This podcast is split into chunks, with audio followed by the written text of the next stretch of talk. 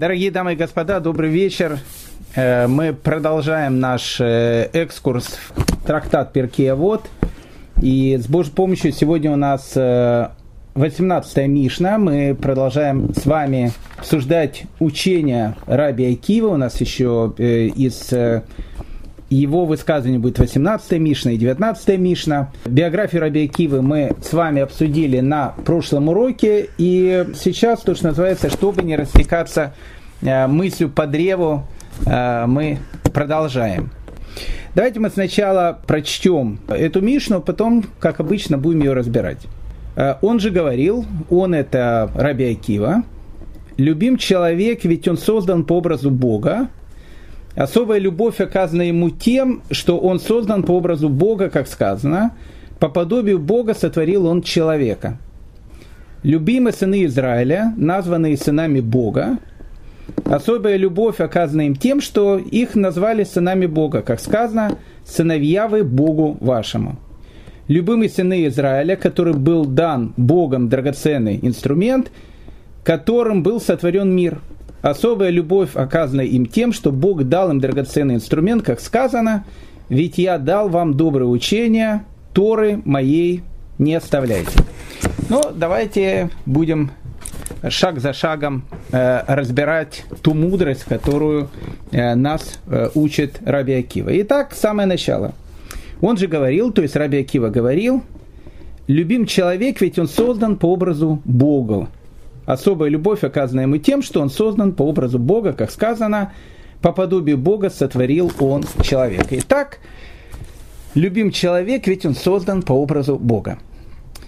Ну, тут мы входим в довольно серьезную такую э, философскую мировоззренческую э, тему, что такое образ Бога, по которому создан человек, мы не будем особенно углубляться в эту тематику, потому что э, в противном случае мы не успеем пройти ту Мишну, которую мы сегодня должны пройти.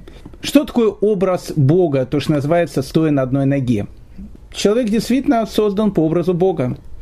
У человека есть душа, Человек э, единственное существо во всем мире. А когда я говорю во всем мире, имеется в виду во всем мире. Имеется в виду как э, в физическом мире, так и в духовном мире, у которого есть свобода выбора. Свободы выбора больше нет ни у кого. Свобода выбора – это качество человека, когда он может выбирать между добром и злом и выбирать добро. Больше такой возможности нет ни у кого она есть только у человека. Поэтому, когда написано в Талмуде, что каждый человек должен сказать себе, что весь мир создан для меня, это действительно так. Весь мир, мир создан конкретно для тебя, для человека. Если тебе посчастливилось родиться человеком, то действительно весь мир, все, что его наполняет, вся красота этого мира и гармония этого мира, она создана только для тебя. Поэтому любим человек, ведь он создан по образу Бога. Единственное существо в этом мире, у которого есть подобие Бога, я не скажу, что у Бога есть свобода выбора. Бог, он является полным совершенством. Но единственное существо, которое, если можно так сказать, имеет некий образ, который есть только у Бога, это человек. Больше действительно никого нету. И за это он любим Богом. Человек любим Богом. Из этого выходят э, совершенно потрясающие уроки которые каждый из нас может себе, ну, как бы сам, сам себе дать, то, что называется. Вот человек приходит на работу, а на работе у него есть Рабинович, которого постоянно бесит. Ну, мало ли что, там, не знаю, там, в зубах ковыряется постоянно. Или громко разговаривает, или громко смеется, или улыбка у него э, тебе она не нравится, как говорится, похожие на, на, на лошадку, э, или еще что-то. Мало ли что. У человека часто бывают такие вещи, что нам кто-то чем-то не нравится. Так вот, остановись и на секунду подумай. Тот Рабинович, который тебе не нравится, он любим Богом. Любим Богом. Бог его не просто любит, Бог его обожает – вот этот Рабинович, которому ты, на которого ты смотришь, и у которого у тебя есть какая-то неприязнь, он любим Богом. Если он любим Богом, как же, как же ты можешь не полюбить того, кого любит сам Бог. Более того, я любим Богом.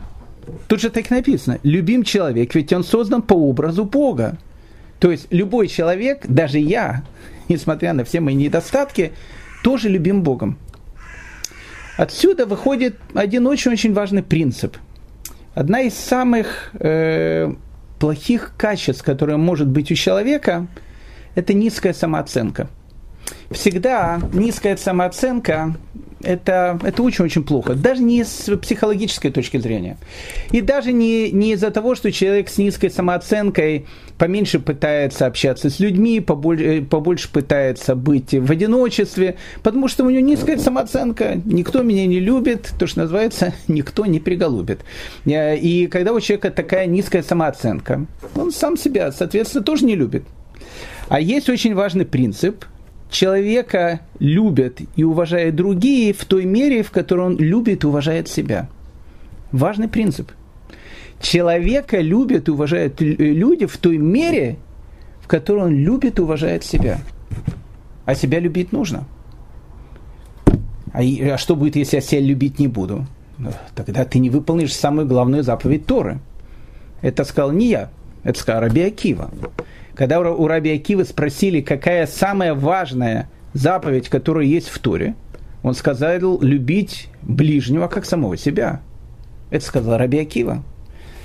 А если у тебя, прошу прощения, низкая самооценка, и ты себя не любишь, как же ты можешь полюбить э, ближнего? Как ты можешь полюбить Рабинович, который рядом с тобой находится, и, которого, и которого, от которого тебе не нравится, прошу прощения, его лошадиная улыбка – если ты себя не любишь, то ты и не его не любишь. Но если ты любишь себя, тебе легче будет полюбить другого человека. А за что я должен любить себя? Потому что тут написано, любим человек, ведь он создан по образу Бога. Я создан по образу Бога. Поэтому я должен себя любить. На основании чего? На основании того, что меня Бог любит. Раз меня Бог любит, значит, он точно так же и Рабиновича любит. И Иванова, и Петрова, и Джонсона – и даже Байдена. Любит всех. Если он всех любит, значит, получается, и я должен любить того, кого любит Всевышний. И это очень-очень важный принцип. Поэтому любим человека, ведь он создан по образу Бога. Тут существует еще одна очень важная вещь. Знаете, был такой совершенно потрясающий э, американский раввин, и он и раввин, и психиатр, э, и вообще, вообще большой мудрец. Его звали Раф Авраам Тверский. Кстати, не так давно умер, по-моему, в этот страшный пандемийный год. Он был пожилым человеком. У Рафа Авраама Тверского есть огромное количество разных книг. Я не уверен, что ее, их переводили там на иврит, на английском они есть так точно. Э, и он в своих книгах дает ну, совершенно такие потрясающие жизненные примеры. И пример воспитания также. Вот, допустим, Раф Авраам Тверский говорит о том, что в доме, когда он рос, его папа никогда его не критиковал, то, что называется, открытым таким способом. А если он делал что-то плохое, к нему папа подходил и говорил такую вещь. Знаешь, говорит Аврамели, то, что ты сделал, недостойно тебя. Ну, недостойно тебя. Ты такой хороший, и сделал сейчас такой кошмарный поступок, это недостойно тебя. Потому что ты такой хороший. Как же такой хороший мальчик может сделать такой плохой поступок? Это же недостойно твоего поведения. И говорит Раф Авраам Тверский, когда человека учат к тому, что он должен хорошо относиться к себе, это не значит, что у него должен быть нар- нар- нарциссизм, и он там постоянно должен говорить о том, что он там пуп мира, э, сам хороший и, и, и так дальше, и, и быть э, совершенно избалованным со всеми недостатками, которые тут должно быть. Но у человека не должно быть низкой самооценки. Особенно в нашей русскоязычной культуре мы очень любим часто детям ставить штампы. Какие-то плохо учатся, самый глупый, двоечник – еще какие-то вещи. И у человека это все откладывается в голове. Все откладывается на, на каком-то подсознательном уровне. Да, я двоечник, да, я плохой, да, я такой. Раф Авраам Тверский говорит, что в его семье никогда такого не было. И мы всегда говорили, что то, что ты делаешь, это недостойно тебя. То есть, что сделаешь, если ты сделал какой-то плохой поступок, он не говорится, что ты сделал плохой поступок. Ты сделал сейчас какую-то вещь, которая недостойна твоего поведения. И человек, который рождается с такой мыслью о том, что ну как же я такой хороший и делаю такие вещи, он напоминает человеку, у которого белый костюм. Белый красивый костюм. И у человека, который белый красивый костюм, как он этот белый красивый костюм возьмет и поставит пятнышко? Ведь я такой весь белый и пушистый. А если человек постоянно э, живет с мыслью о том, что он сам плохой, сам дурной, двоечник и вообще неудачник, лузер и так дальше, это человек, который похож, знаете, на такой, э, который ходит постоянно в рабочей робе, в которой всякие пятна, дырки, и он говорит, ну хорошо, она и так в пятнах, ну будет еще одна пятнышко, ну будет еще одна дырка, но я все равно хожу в такой одежде. Тогда человек, если он живет с таким мировосприятием, любая плохая вещь, которую он делает, он скажет, ну и что, я несовершенен. Но человек, который живет с мыслью о том, я любим Богом, и Бог меня любит, если Бог меня любит, как же я могу сделать такие плохие вещи?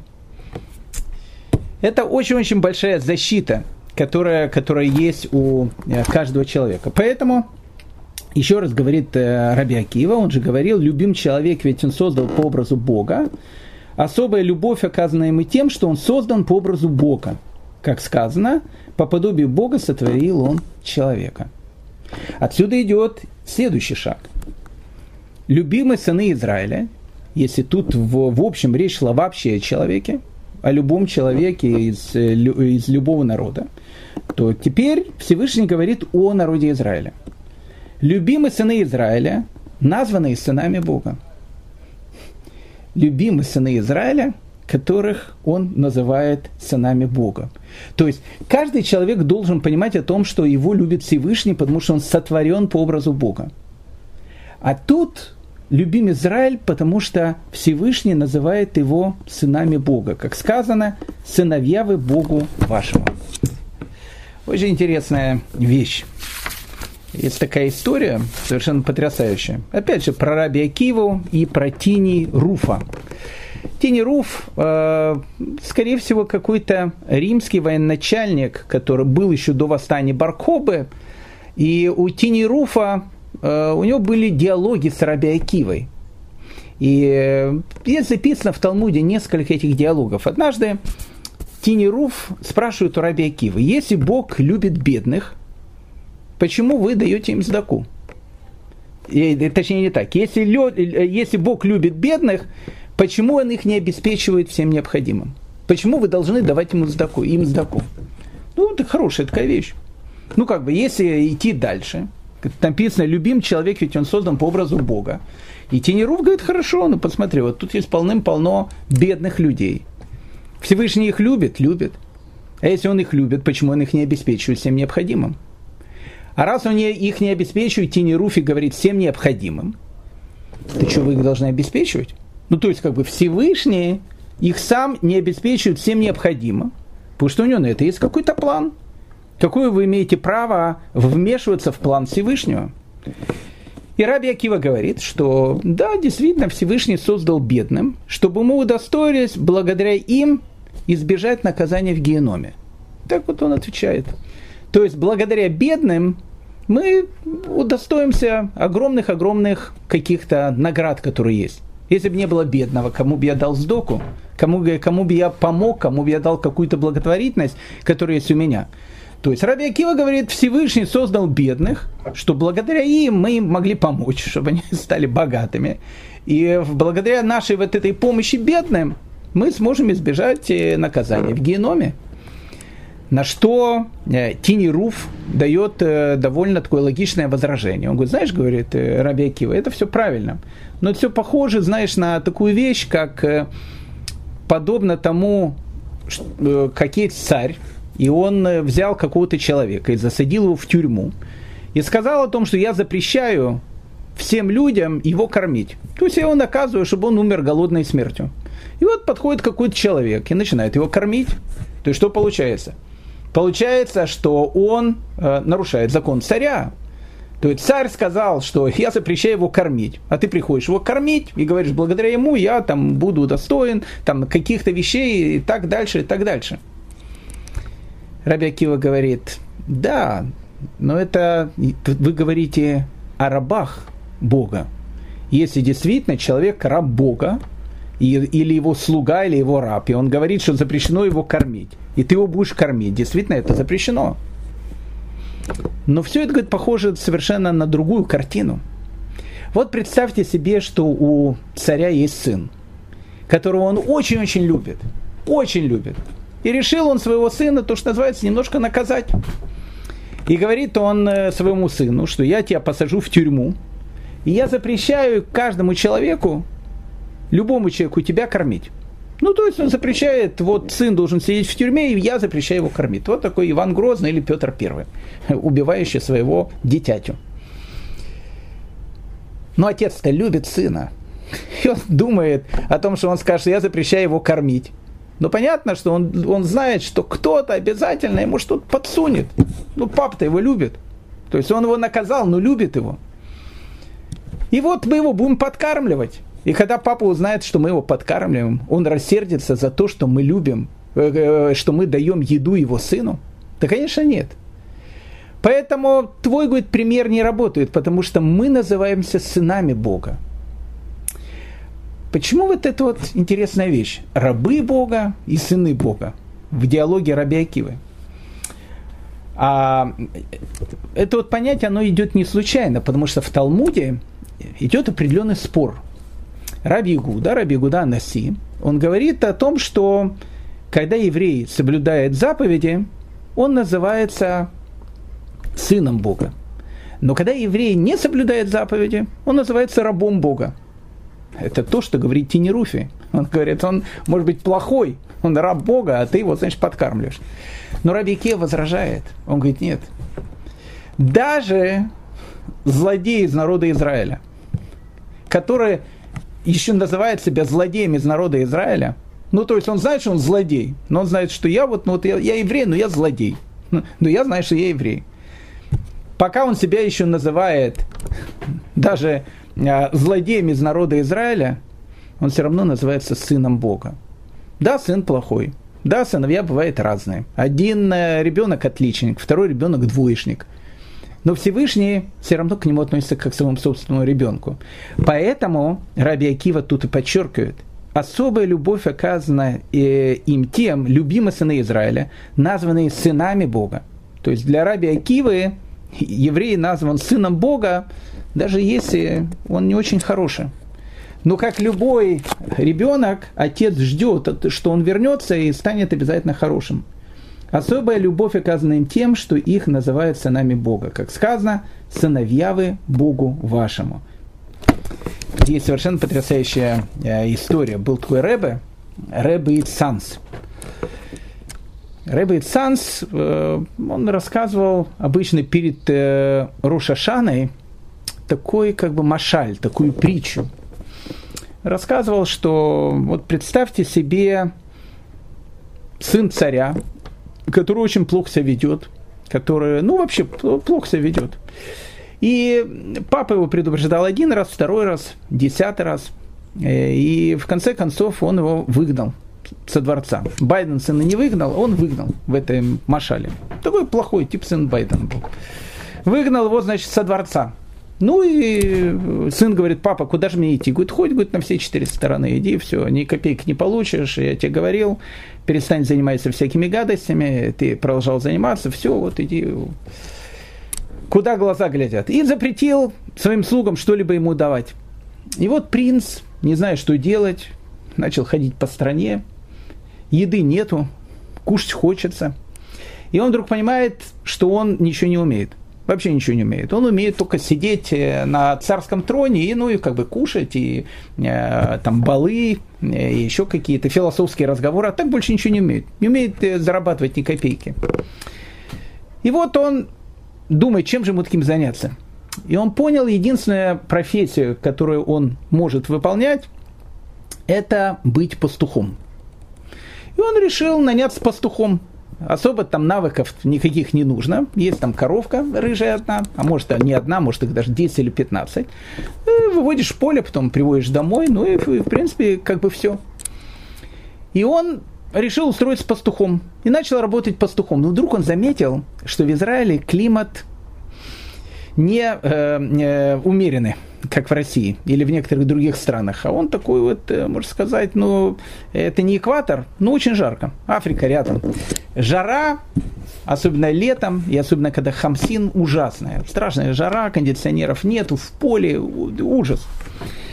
И он видит, что э, другие пастухи, которые тоже на, на этих полях, они делают для себя такие шалаши. И в этих шалашках сидят. И у них там так прохладненько и даже нормально. И сын царя понимает о том, что если он себе не сделает шалаш, то он и пастухом тоже не сможет работать. Особенно в летнее время. Потому что солнечный удар и, в общем, все. Момента мора. Моментально в море. А море если далеко.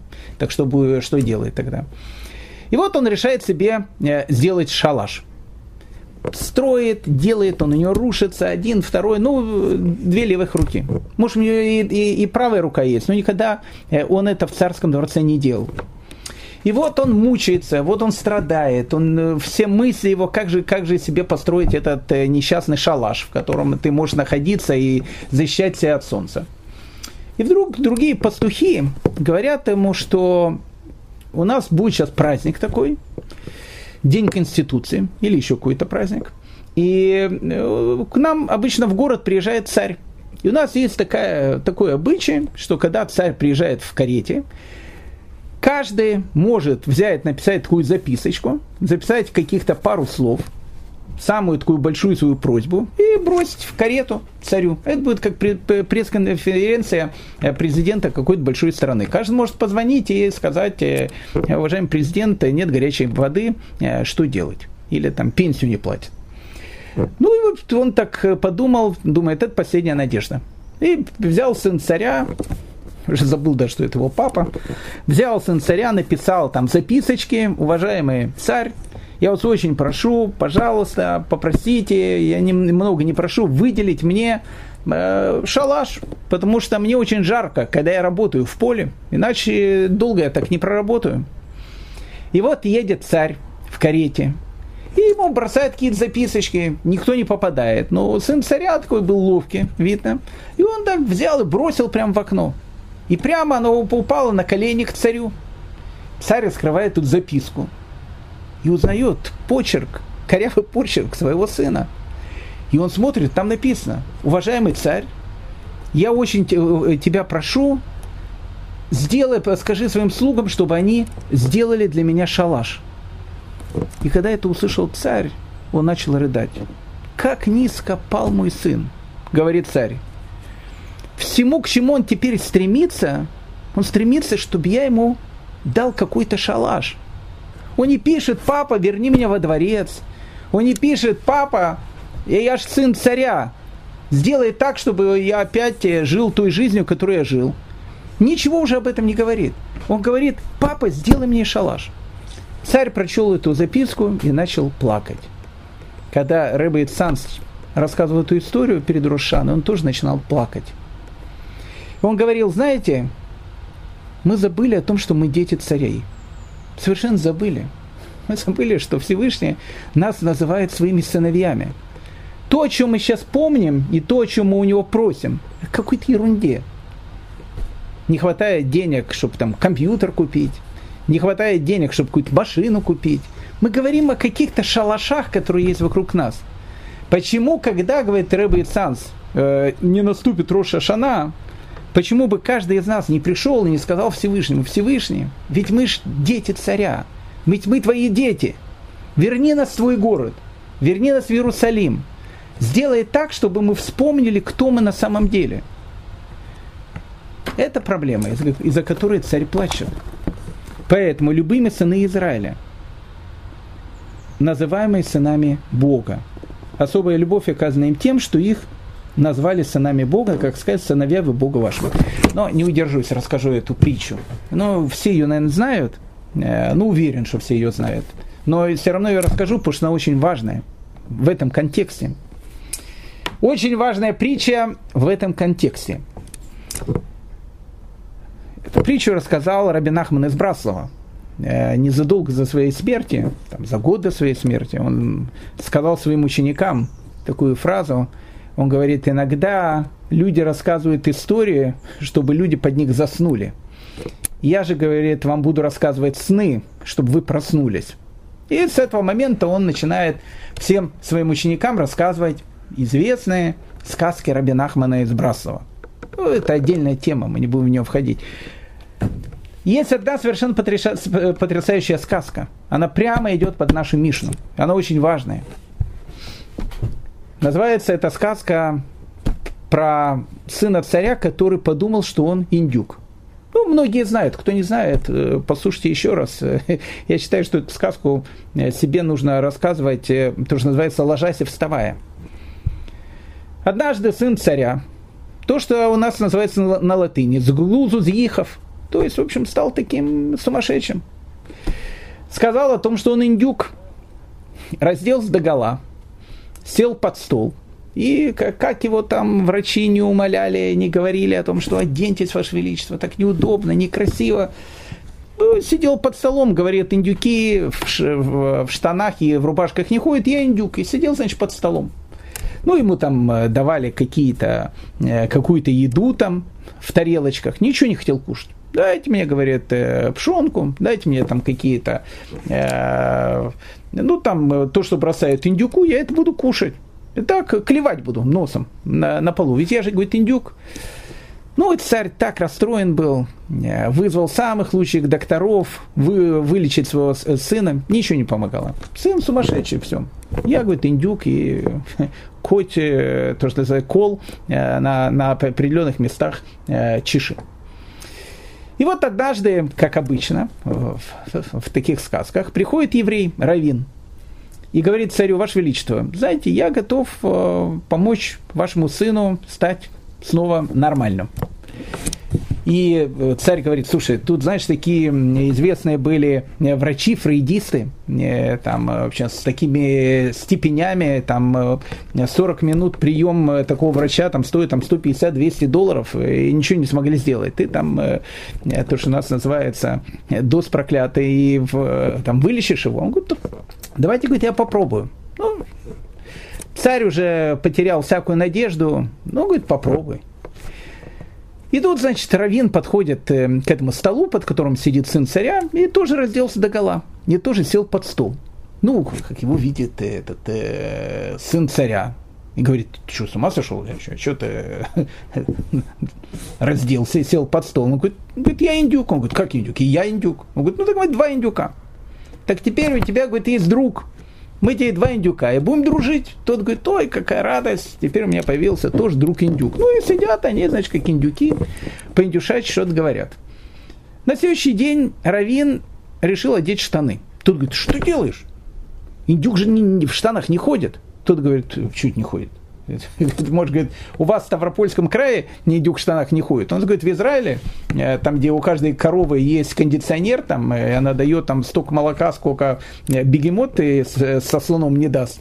Э, у нас, говорит, и в штанах могут индюки ходить. А что, говорит, может быть, индюками ходить в штанах. Ну, тот смотрит, ведь э, э, мода, дело страшное. Ну, и тоже одел штаны. На следующий день Равин берет одевает рубашку. Тут говорит, ты что делаешь? Ты когда-то видел индюка в рубашке? Он говорит, бывают индюки в рубашке. В Соединенных Штатах Америки. И не такое бывает. И индюки в рубашке тоже ходят. Собаку, говорит, видел э, зимой, когда холодно, в таких э, э, шубки им одевает. Ну, так еще и индюк в рубашке может быть. Почему нет? Ну, тот смотрит, друг в рубашке тоже одел рубашку. Уже сидит в штанах и в рубашке. На следующий день Равин берет и садится за стол. Говорит, за столом лучше кушать. Тот говорит, ты что? Ну ты уже это загнул. Индюки за столом никогда не кушают.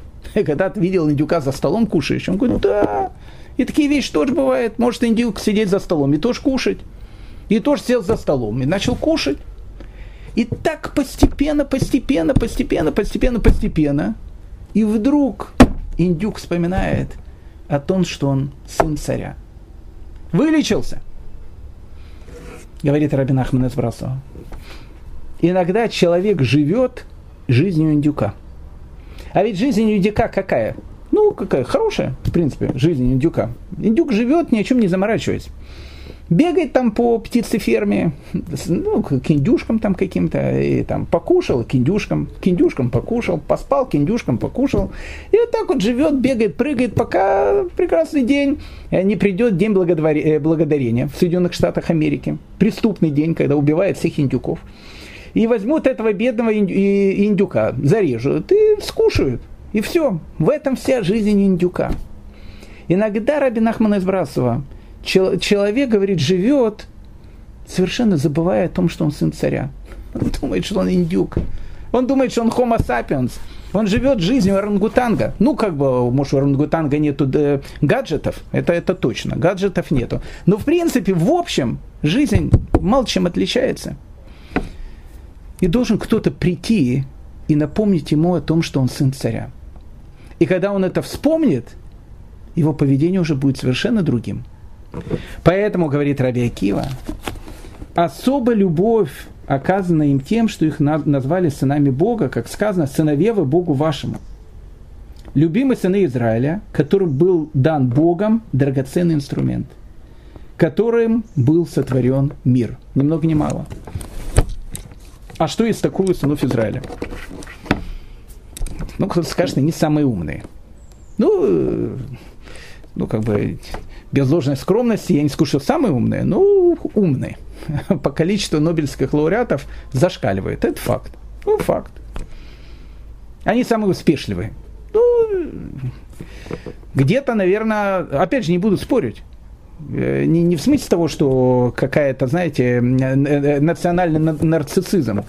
Ну, и вправду, так посмотришь, э, в любом правительстве, в любой стране, э, ну, везде, как бы банки, телевидение, э, там пресса, ну, то, что революционеры в первую очередь должны брать, они как бы в, в их руках. Ну, наверное, где-то. Наверное, этим они и отличаются. Ну, вот они какие-то умные такие, успешливые, и вот у них как бы это все, э, все как бы в руках-то то, что называется, э, из, из любой вещи э, золото могут сделать. Наверное, это и есть их отличительная черта. Нет. Тут написано, что нет их отличительная черта. Их отличительная черта совершенно в другом. Любимые сыны Израиля, которым, которым был дан Богом драгоценный инструмент. Какой драгоценный инструмент? Что они умные? Ну, нет. Это, это не цель, это следствие. А цель она другой. Которым был сотворен весь мир. У них есть в руках инструмент – при помощи которого был сотворен весь мир. А что это, это за инструмент? Это Тора. Это Тора. Это те слова, которые Бог дал еврейскому народу на горе Синай, и которые через еврейский народ распространяются по всему миру. Мир узнал о том, что у этого мира есть Творец. И у них есть этот драгоценный инструмент – Тора – не, не случайно он так назван, потому что написано, что когда Всевышний творил весь мир, он смотрел в Тору. То есть Тора – это план этого мира. Я не буду входить в эту тематику, потому что она э, слишком и слишком такая философская. Поэтому, почему любимы сыны Израиля? Потому что они такие умные, потому что они такие хорошие. Почему их называют сынами Израиля, детьми царей и так дальше? Потому что у них есть драгоценный инструмент – а если еврей забыл о том, что у него есть драгоценный инструмент, это плохо. Это плохо, потому что написано у пророков, что когда придет Машех, все народы мира, они подойдут к еврею, написано, схватятся за кисть его цицита и скажут о том, что, слушай, мы не знаем, что, что делать, как бы наступил ну, совершенно новая какая-то формация – Мир совершенно другой, мессианская эпоха наступила. Что делать, как жить? И если человек в теме, то есть то, что называется сын царя, и пользуется драгоценным инструментом, он сразу скажет, Иван Иванович, не волнуйся, я тебе сейчас скажу, как правильно делать, я знаю.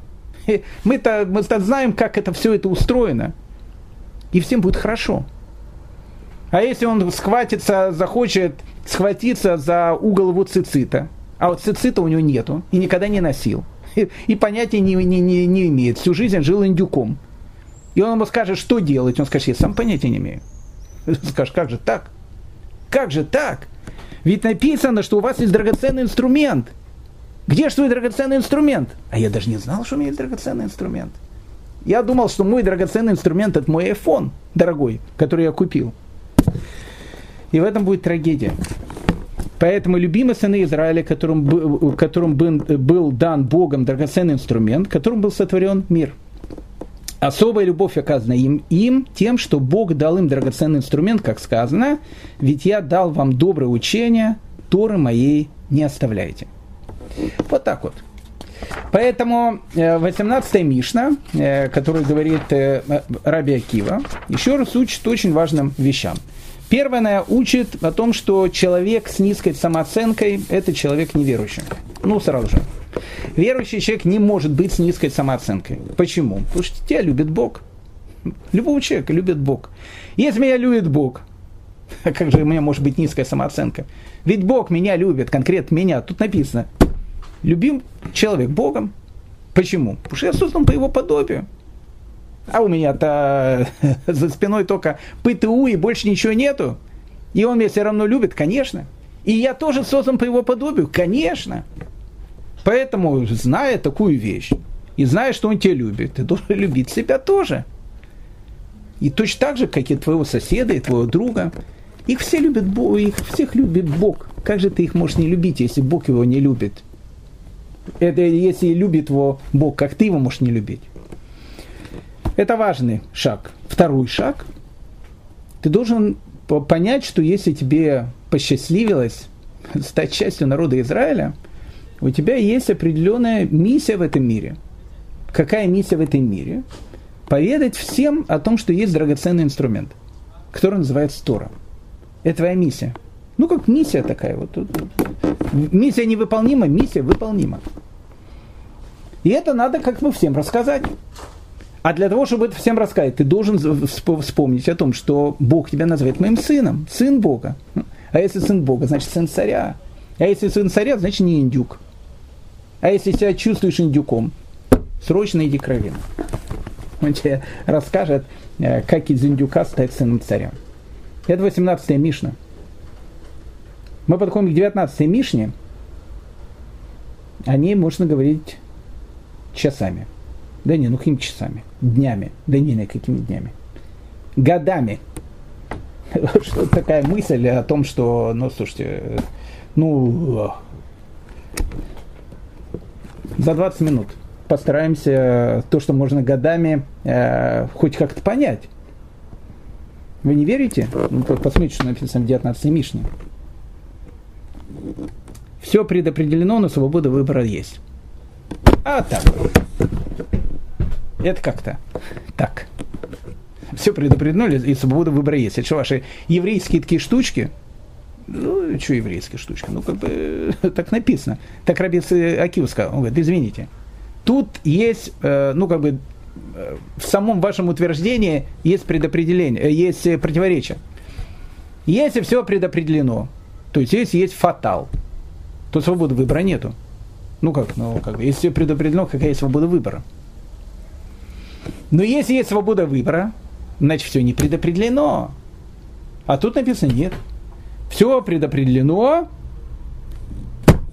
но свобода выбора есть. А как это понять? Да, друзья мои, это вам похлеще того, что было первое э, яйцо или курица. Яйцо или курица даже не вопрос. Тут надо разобраться в этом утверждении Раби Акивы. Все предопределено, но свобода выбора есть. Ну, давайте начнем хотя бы разбираться – ну, как бы, я, я-то сам ничего не скажу. Э, можно я дам слово э, Равханины Барпапе? Ну, так, так его папу звали, папа. Раби Ханин Барпапа. Ну, пожалуйста, я, я, он лучше скажет. Трактат не да. Разъяснял Раби Ханина Барпапа. Ангела, ответственного за беременность, зовут Лайла. Ну, тут все э, будут думать о том, что сейчас кабала какая-то, никакой кабалы не будет. Просто читаем. Ангела, ответственного за беременность, зовут Лайла. Ночь. Ночной такой ангел. Он берет зародыша, показывает его Всевышнему и говорит, владык мира, что вырастет из этого зародыша? Сильное будет он или слабый? И Всевышний говорит, Всевышний говорит, сильное, сильное. сильное. Мудрый будет он или глупый? Всевышний говорит, ну, их, троечником. Ну, все, запишем, троечником. Богатым будет или, или бедным. Но, если троечник и такой слабый, ну, он богатым будет. Э, и богатым, и точно, да, да, богатым записано. Ну, шеф сказал, запишем, богатым будет. Ну, как же так? Значит, все предопределено. Богатым, бедным, сильным, слабым. Ну, в общем, как все предопределено. То, что есть. У меня есть несколько учеников очень богатых и, и очень хороших людей, совершенно потрясающих. И я им постоянно говорю о том, что, слушайте, то, что вы богатые, это не потому, что вы такие умные. Вы думаете, быть богатым э, намного, прошу прощения, круче, чем быть небогатым? Я не уверен. С вас в тысячу раз большая ответственность. Ну, это отдельная тема. Но дальше говорит Раби Ханина Барпапа. Но ангел не просит Всевышнего определить, будет ли этот человек праведником или злодеем. Как сказал Раби Ханина, все в руках небес, кроме трепета перед небесами. Вот она. Вот она, эта нитка, которая может нас привести к тайнам мироздания. Обратите внимание. С одной стороны, все пред, пред, предопределено. Ну, как бы, богатым, бедным, умным, глупым, сильным, слабым, качком, не качком, э, в Америке будет жить или в Жмеринке. Ну, как бы, ну, как бы, ну, как бы, все предопределено у него. А в чем же его свобода выбора? А свобода выбора, будет он хорошим человеком или плохим. Будет он делать добро людям или не будет делать добро людям. Будет он говорить, знать и изучать пути Всевышнего в этом мире. Или скажет, да все это полная ерунда. Лучше футбол посмотрим. Это не предопределено. В этом есть свобода выбора. Как интересно. Все предопределено, но свобода выбора есть. На что это похоже? Это похоже на роль в кино. Ну, это же не я сказал, это Вильям, тот, который это э, копия обычно трясет. Ну, его так по-английски Шекспир называют. Трясущий копьем. Вильям наш, Шекспир, это же он сказал, весь мир театра и люди в нем актеры. Я, опять же, не, не собираюсь э, с вами Шекспиром сейчас заниматься, у нас э, другая совершенно тематика. Но где-то похоже. Где-то похоже. На что похоже? Похоже на некую театральную роль. Человек должен сыграть роль. Вы знаете, в советском кино были актеры второго плана – и иногда эти актеры второго плана были в тысячу раз более известны, чем актеры первого плана. Потому что второй план иногда так можно сыграть, что ты станешь народным любимцем. В тысячу раз больше тебя будет знать, чем главного героя. Поэтому, если ты играешь в спектакле, кто-то король Лир – а кто-то не король Лир, а кто-то просто стражник, там стоит рядом с королем Лир. Кто-то Гамлет, а кто-то там призрак э, отца Гамлета. Роль небольшая, но очень такая, э, такая душевная. Выйти, напугать и уйти. Ну, призрака отца Гамлета можешь как-то сыграть так, что тебя запомнит больше, чем Гамлета. Так сыграл там прямо все, все тряслись. увидев. Я не говорю, бедного Юрика там особенно и не сыграешь. Там. уже уже не, не, не особенная игра там есть. К чему это я говорю? Что у каждого человека есть в этом мире, он рождается с какой-то ролью. Я не буду сейчас входить в эти вещи. По, это, по этому поводу написана целая такая книжка большая, очень интересная. Называется «Путь Всевышнего», Дер Хашем. Написал ее Рабейну Хайм Луцат, Рамхаль. Там все описано. Это как говорится, у меня секретов нет, слушайте, детишки, папа, этого ответ э, помещено э, в Дер Хашеме Рамхале. Ну, все, все, все есть, пожалуйста. Почитайте, послушайте. Есть потрясающий э, курс лекции Рафашера Кушнера по, по, по, по этой книге. Все, все будет понятно. Поэтому что есть? Все действительно предопределено. Тебе предопределено, какую роль ты будешь играть. А в чем твоя свобода выбора? Твоя свобода выбора, видите, как тут написано. Раби Ханина сказал, все в руках небес, кроме трепета перед небесами. В этом твоя свобода выбора. Ты можешь быть богатым, и может быть очень щедрым, очень хорошим, и очень э, совершенно не кичиться своим богатством. Ты можешь быть очень бедным, но с другой стороны не завидовать другому и быть совершенно э, прекрасным человеком, э, который, э, который там э, наслаждается э, жизнью, э, которая есть вокруг него. Это твоя игра. Поэтому все предопределено, действительно, но свобода выбора есть. Где мы это видим хорошо? Я вам скажу, где мы это хорошо видим. Мы это хорошо видим перед Рошашаной. написано, перед Рошашаной, э, перед Новым годом, человек определяется все, что у него будет в следующем году. Ну, абсолютно все. Сколько денег заработает, там, сколько раз зубному врачу пойдет. Ну, все предопределено. Полный фатал. А за что же его будет судить тогда в следующий Рошана? Ну, как бы его будут судить, скажут, ого, вот, смотри, значит, сейчас мы тебя будем судить. За что? Если все было предопределено перед этим Рошана, за что будет его судить? А будет его судить за, те, за то, что те обстоятельства, которые он заслужил в этом году, как он себя вел в этих обстоятельствах. Вот за это его будут судить. Хорошо вел себя? Ого, так ты уже, может, в следующем сезоне не стражником будешь, а может тебя шутом уже сделать в каком-то там, э, в, в, там в какой-то там летней ночи и так дальше. Может быть, э, повысить тебя в какой-то роли. Хорошо играешь. Хорошо играешь, можете дать какую-то более лучшую роль. Поэтому все в определенном свободе выбора есть. Но, но это, это только один взгляд на эту вещь. На самом деле это огромнейшее философское понятие. Как все предопределено и свобода выбора есть. Очень просто. Знает ли Всевышний будущее? Господа мои любимые, о чем мы говорим? Знает ли Всевышний будущее? Мы же говорим человеческим языком. Ну, как бы мы живем в, в, в понятии пространства времени. У нас есть прошлое, настоящее, будущее. А Всевышнего нету времени. Он его сам сотворил. А если у него нету времени, можно ли сказать, знает ли он будущее? Там нет понятия будущего. Там нет понятия прошлого, там нет понятия настоящего. Что там есть? Не знаю. Мы не, мы не знаем, что такое находиться в состоянии, где нет времени. Поэтому понять все предопределено, но свобода выбора есть. Э, очень-очень серьезная вещь. К сожалению, нет времени. Э, заканчиваем Мишну, 19 она небольшая. Я скажу, что она одна из самых, э, наверное, таких сложных Мишн во всем, во всем Перкеевоте. Ну, видите, мы вот так раз и галопом по Европам. Но, с другой стороны, стимул для того, чтобы поискать, порыться в литературе у нас есть. Мир судится добром. Это очень важный принцип, который говорит о том, что э, мир суется добром. Это очень просто.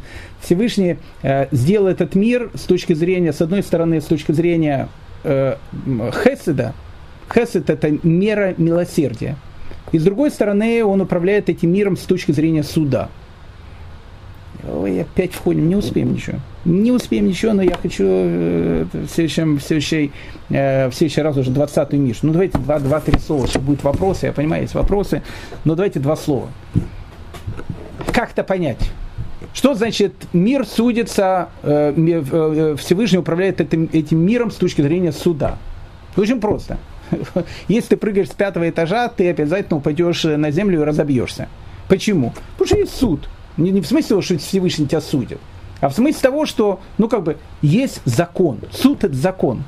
Этот мир живет по определенному закону природы. Если яблоко падает, оно обязательно падает на голову Ньютона и делает ему шишку. Ну, то есть, это факт. Ну, просто факт. Если ты запускаешь э, ракету к Марсу, ты должен рассчитать все так, чтобы эта ракета э, с траекторией э, все правильно долетела до Марса. Вот израильтяне на Луну запускали там спутник, не долетел не, не дорассчитали что-то. Это и значит, что мир судится судом. Но в этом мире, который судится судом, бывают вещи, в которых этот суд не работает. Он действует по каким-то другим законам. На человеческом языке мы это называем чудом. Вот еврейский народ, он живет в, в этом состоянии чуда. Он 4 тысячи лет уже живет. И как бы вот, вот Э, все. Начался еще в эпоху пирамид и, и живет в эпоху э, последней модели айфона. И все, и как бы как вот живет, а как он же по мере суда живет. Да какой мере суда? По мере суда уже давным-давно должен был исчезнуть. Поэтому в этом мире, с одной стороны, есть суд, но мир судится добром. Мир судится милосердием. Иначе мир бы просто не смог бы э, э, э, существовать. И все зависит от большинства деяний. Одну минуту. Я понимаю, времени нет. Одна минута. Все зависит от большинства деяний. Обратите внимание. Все зависит от большинства деяний. Тут можно тоже много говорить о чем. Но я скажу только одну грань истины. Если до этого написано «мир судится добром», значит, и все зависит от большинства деяний, связано с фразой о том, что мир судится добром. А как это понять? Очень просто. Вот человек один э, взял, помог какой-то семье. Ну, вот взял там семья, там, э, ну, бедная, там, все взял, дал какие-то деньги, сделал добро. Он думает, что он помог этой конкретной семье? Да нет. Это, это мама или папа, который он помог, купит детям что-то, дети потом э, э, лучше будут учиться в школе, потом у них будет э, хороший брак, потом у них будут и свои дети и так дальше. Оказывается, оказывается, то добро, которое ты сделал сейчас, это добро долгоиграющее все те последствия твоего добра, которые у тебя есть на протяжении столетий, за них будешь иметь дивиденды. Я, я ждал же каких-то 100 шекелей, а дивидендов у меня уже там на полмиллиона долларов, может и на миллиард долларов. Ведь они продолжают в каждом поколении становиться все больше, больше и больше. А если человек сделал какую-то гадость? Ну, просто сделал какую-то гадость. Взял там, кому-то гадость сделал. А потом начинаются опять эти последствия. Человек пришел домой грустно, поругался с женой, жена поругалась этого, там, мужа, э, э, ребенку сказал, ты оболтус. Он подумал, что он оболтус, не поступил в хорошую ишиву или в хороший институт, стал действительно оболтусом, начал пить, развелся, все там, да-да-да-да-да-да-да, все, на сто поколений. Из-за того, что ты Рабиновичу сказал какую-то гадость. Так что это по этой цепочке все пойдет? Нет, Мир судится добром, и все зависит от большинства деяний. Но большинства деяний с точки зрения добра. Если ты делаешь добро, то даже те последствия добра, которые ты не делал, они тебе тоже э, присуждаются. Но если ты делаешь зло, так как весь мир судит с добром, тебя наказывают только конкретно за это зло, а не за те вещи, которые будут являться проявлением или результатом того зла, который ты сделал. Маленькая, но удаленькая Мишна номер 19. Мы ее совершенно так в книгу рекордов Гиннесса можно. Самую сложную Мишну вот, а так раз да галопом по Европам. Дорогие мои дамы и господа, спасибо вам огромное. Э, на следующем уроке 20 Мишна. И надеюсь, что мы э, еще э, много-много узнаем из того, что он говорил. Он говорил это Раби Акива. Всем всего самого доброго и хорошего. Больше улыбок и самое главное, всем быть здоровым. Спасибо.